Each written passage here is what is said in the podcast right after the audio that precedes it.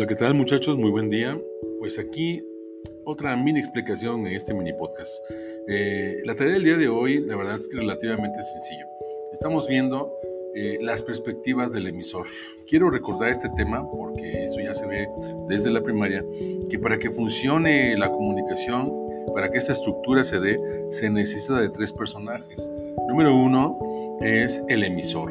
Esta es una persona que estar eh, emitiendo un mensaje diciéndolo, obviamente. Después está el mensaje que es el texto que se va a decir o las palabras que se están diciendo en el caso de que sea oral, ¿de acuerdo? Y el tercer personaje se llama receptor, es el que recibe el mensaje, eh, lo capta, lo analiza, eh, todo ello. Pues bien, esta estructura, ¿de acuerdo? tiene algunos significados. Vamos empezando por el emisor. El emisor tiene cinco perfiles, ¿de acuerdo? Estos cinco perfiles no es de que sea una persona eh, con múltiples personalidades, no, significa que eh, dependiendo de la intención de lo que queremos comunicar, ¿de acuerdo? El emisor enuncia o dicta ese discurso. Es decir, ¿qué intención tienes? Nada más informar, divertir, dirigir, dar instrucciones, eh, comunicarle a tu admiración, hacer una reflexión o resolver un problema. Todos estos definen las cinco personalidades o perfiles del emisor. Te los voy a enumerar. Número uno, está el emisor objetivo. Este emisor se va al grano. ¿Qué significa esto? Él no se anda con rodeos. Dice su mensaje, su información es concreta y directa. Dice las palabras adecuadas y no se extiende más allá. El segundo característica es de que, bueno, optimiza el tiempo. Eso significa que sabe este emisor objetivo que cuenta con un tiempo limitado, el que sea, 20 segundos, 3 minutos, 15 minutos. Y en este tiempo debe ser eficiente la comunicación, debe dejar claro de qué está hablando sin tantos ejemplos, sin tanto relleno, ni tantos este, preámbulos. Es decir, los datos duros prácticamente. Esto se hace así, con esto, tal nombre, en tal lugar. Solo son ejemplos de lo que puede decir.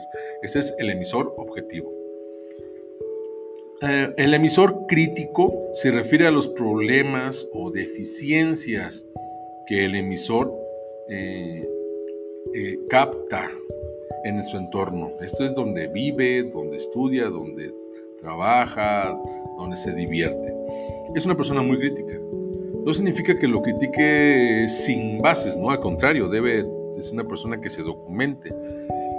Pero de todas maneras es un observador por naturaleza, el emisor crítico. Y esta crítica puede ser, bueno, de preferencia se recomienda que sea constructiva, ¿no?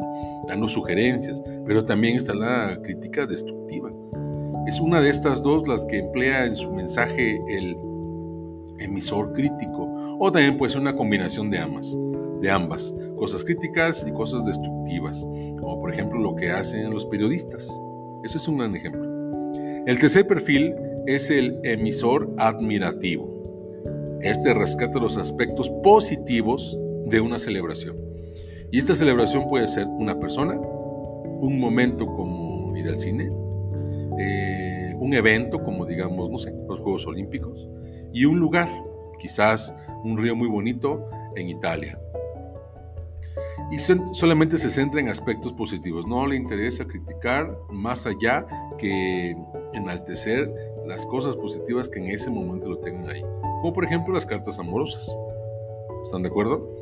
Eh, pocas cartas amorosas del 14 de febrero u otro día, o del 10 de mayo, van con críticas muy fuertes, siempre son como con aspectos positivos.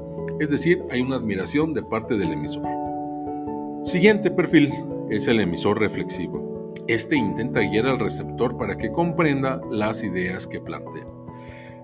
Y de estos hay varios casos, por ejemplo, que mediante su discurso, sus datos, sus argumentos, quiere que el receptor modifique, cambie, mejore o anule la opinión que tenía en un principio.